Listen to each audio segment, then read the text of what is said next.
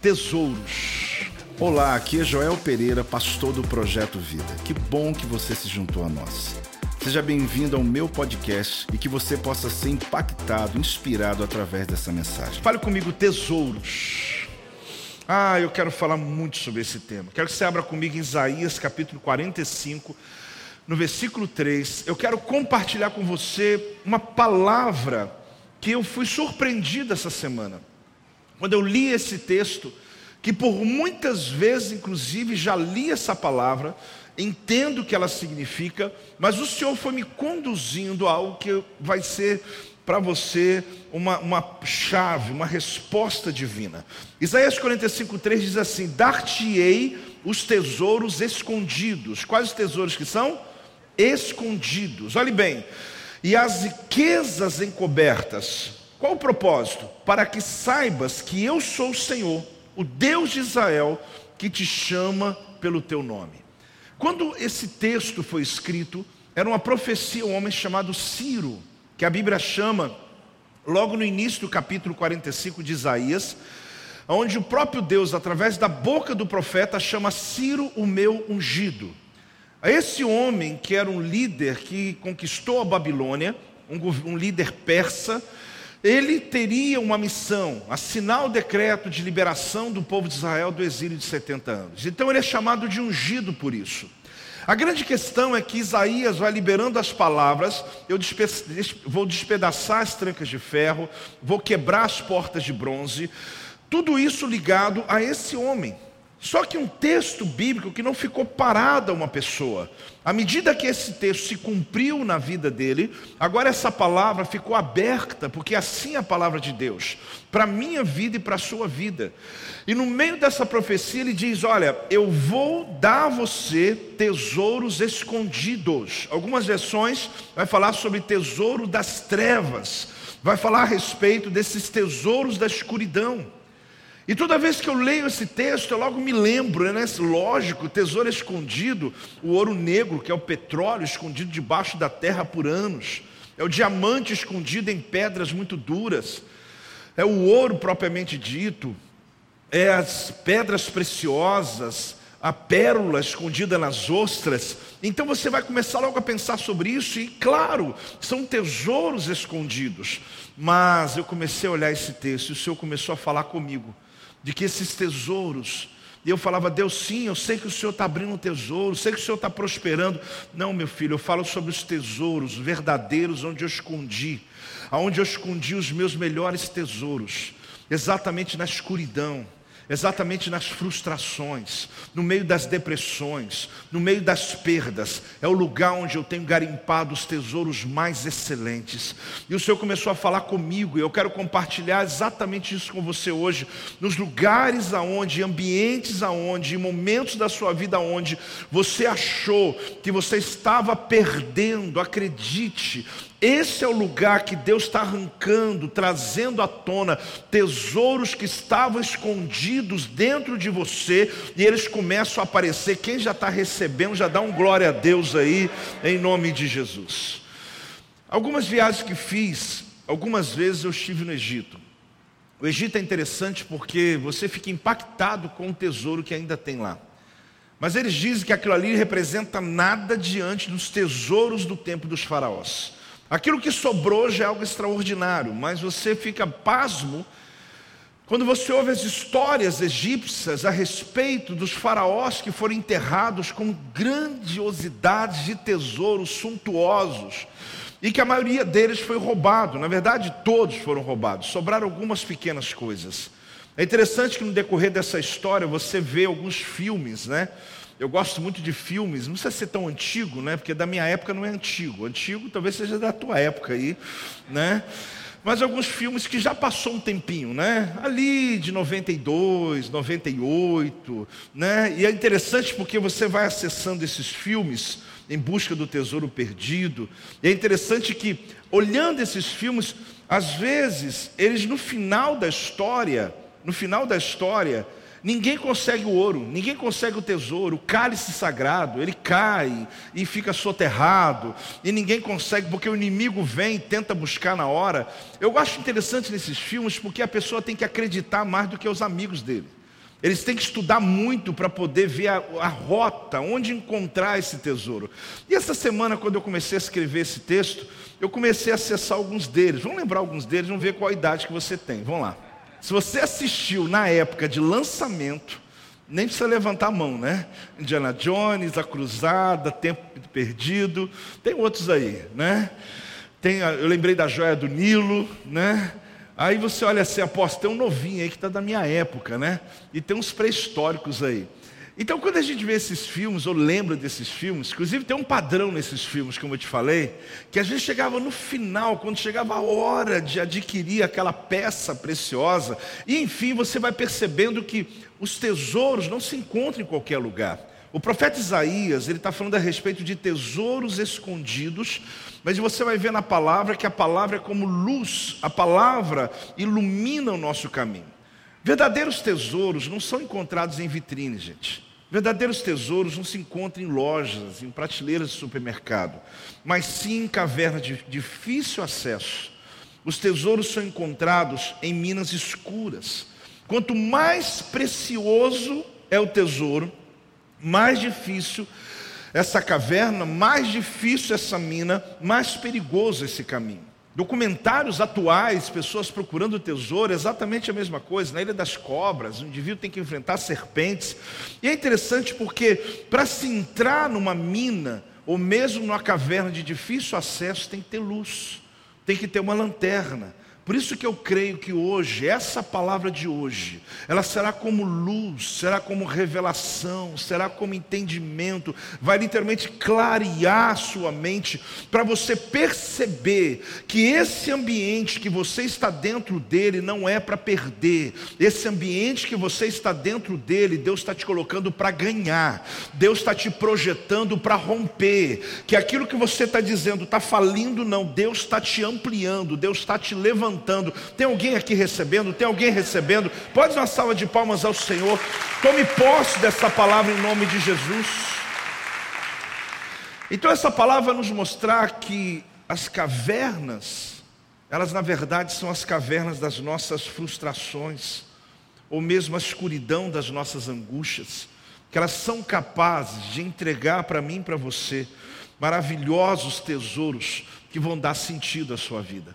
A verdade é que eu quero muito, nessa atmosfera que Deus nos deu aqui, desde o momento do louvor, meu Deus, que vontade, ficaria uma noite aqui cantando aqui. A gente podia fazer uma vigília, né? E colocar esse momento de adoração e, e fluir, né? Sem medo, sem peso do tempo. Mas desde esse momento, dessa atmosfera que eu e você vivemos, desde seis horas, antes quem chegou, eu comecei a dizer: Senhor, se revela para nós, clareia para nós, ilumina nosso entendimento. Olhe bem, nem todas as ostras produzem pérolas. Você sabia disso? Talvez você saiba, mas é um assunto que para para pensar, né? Que você tem que parar para pensar. Normalmente eles cultivam em uma fazenda de ostras. Existe um trabalho feito, inclusive no Brasil, em Santa Catarina, existe um local que não é exatamente para pérolas, mas fazendas de ostras. Mas o interessante é que uma pérola, para realmente ela acontecer dentro de uma ostra, ela pode demorar três anos. Três anos. Mas quando uma pérola, inclusive tem uma pérola chamada pérola negra, ela pode custar até 10 mil dólares, só uma pequena pérola. Mas quando você vê sobre as ostras, nem todas elas produzem. Às vezes, de uma, de uma, de uma fazenda dessa, 5% apenas é a produção. Então, por que, que nem todas as ostras produz uma pérola. Por quê? Porque quando entra um grão de areia, um parasita, uma substância indesejada, que ela causa incômodo naquela ostra, e ela começa a liberar uma substância que, através dessa substância chamada nácar, ou então madrepérola, que ela reage e começa a produzir camadas. E ela vai produzindo camadas em volta daquele grão de areia que passa meses, passa um ano, passa dois anos, passa até três anos. Quando se abre aquela ostra, tem, a ostra tem lá dentro uma pérola linda. Eu fico olhando sobre isso e pensando quantas camadas que eu e você criamos quando os incômodos da vida vieram contra nós. Quando os lutos, quando as perdas, quando as tristezas, quanto as frustrações, e que nós não encontramos o motivo daquilo e dizemos, Senhor, para que eu estou vivendo isso? Mas na verdade, os tesouros estão escondidos em lugares escuros dentro de nós, e eles estão sendo garimpados quando Deus dá a você uma oportunidade, no meio de uma dor que poderia dar tudo errado, mas no final você descobre um tesouro inestimável e que essas pérolas têm abençoado a vida de muita gente. Quem está recebendo essa palavra, querido? Eu não quero, eu não quero tentar justificar a sua dor, mas eu quero te mostrar o quanto na palavra de Deus nós encontramos esse entendimento. Existem cavernas escondidas, cavernas escuras, e que o profeta Isaías diz que Deus escondeu o tesouro dele lá. E ele, no momento da história de Israel, ele diz: Eu vou abrir esses tesouros escondidos. Agora, pasmem, Isaías profetizou isso anos antes do exílio, mas essa profecia era exatamente para o término do exílio. 70 anos de escuridão, e Deus fala: Eu vou abrir meu tesouro. 70 anos de sofrimento de um povo, de escravidão, ele diz: Vou abrir meu tesouro. O que ele está dizendo? Que quando o povo de Israel, depois de 70 anos de exílio, voltou para casa, eles são o tesouro que Deus estava abrindo. Pode acreditar que aquele exílio daria a eles algum nível de resultado. Você precisa compreender essa rota de Deus na nossa vida, essas cavernas das frustrações, momento que às vezes nós somos levados até a perder a esperança, de você ter gasto tempo, energia, em um projeto, em um propósito, e de repente tudo deu errado. Momento tão difícil que alguns pensam em desistir e perdem a esperança. Uma das coisas, querido, que acontece na frustração é o desespero. Olha que interessante. O desespero é um gigante que anda sempre de mãos dadas com a notícia da perda. Então é algo que acontece com qualquer pessoa, qualquer um de nós. Nós podemos ter uma perda e essa perda desencadear em um momento de desespero. A perda de um emprego, a perda de um bem, a perda de um relacionamento, a perda. E quando chega a notícia da perda, muitas pessoas, elas não se lembram da palavra e caem em desespero. Nós sabemos que quando examinamos com clareza a respeito desse desespero, nós vamos encontrar que a perda maior é a perda da esperança. E quando não há esperança é porque a fé já foi embora. Hebreus capítulo 11, versículo 1, a Bíblia diz uma coisa que é muito citado por nós. Ora, a fé é a certeza. O que, que a fé é? Certeza. Olhe bem, a fé é a certeza de coisas que se esperam, a convicção de fatos que se não veem. Então, quando eu estou no desespero, é porque eu já estou perdendo a esperança. E quando não há esperança, é porque a fé já foi embora. É porque eu já não tenho fé, não tenho expectativa. Sobre isso que eu falo hoje, não é só para te acordar ou te lembrar das suas frustrações, mas olha aqui: a frustração pode levar ao desespero. E o desespero tem em si a perda da esperança. Essa é a condição essa é a queda livre. Esse é o que a gente chama de fundo do poço, quando uma pessoa ela subestima certos sentimentos. Quando ela não compreende exatamente como Deus pode trabalhar a vida dessa pessoa. Eu disse a você que uma pérola ela pode surgir de um incômodo. E ali você consegue um resultado maravilhoso. A nossa exposição, querido, às vezes é necessário para que haja cura. Muitas vezes nós vivemos uma vida de aparência e não deixamos Deus trabalhar a nossa vida. E muitas vezes nós perdemos grandes oportunidades em celebração como essa, em um culto de uma célula, em um ambiente fechado de aconselhamento, em uma oportunidade que Deus dá a você de estar com um homem de Deus, uma mulher de Deus, que naquele momento pode ser usado pelo Senhor para te ajudar, mas muitas vezes nós nos fechamos e não damos a oportunidade desses tesouros que podem ser encontrados no meio desse ambiente. Olhe bem o que acontece. Como surge a frustração? Você quer saber? É interessante que eu estudava sobre isso. A frustração ela começa com ira. Começa como? Ira. Olha que coisa louca. Começa com ira quando você se empenha numa coisa, trabalha muito por algo dar certo e de repente tudo dá errado, seu empenho dá errado, seu investimento financeiro dá errado. Então aqui vem o que eu quero registrar aqui, olha. O acúmulo de ira vai produzir neurose. O acúmulo de neurose vai produzir frustração. E a frustração, atrás de uma frustração, ela pode levar à depressão. Então você percebe que é uma queda, né?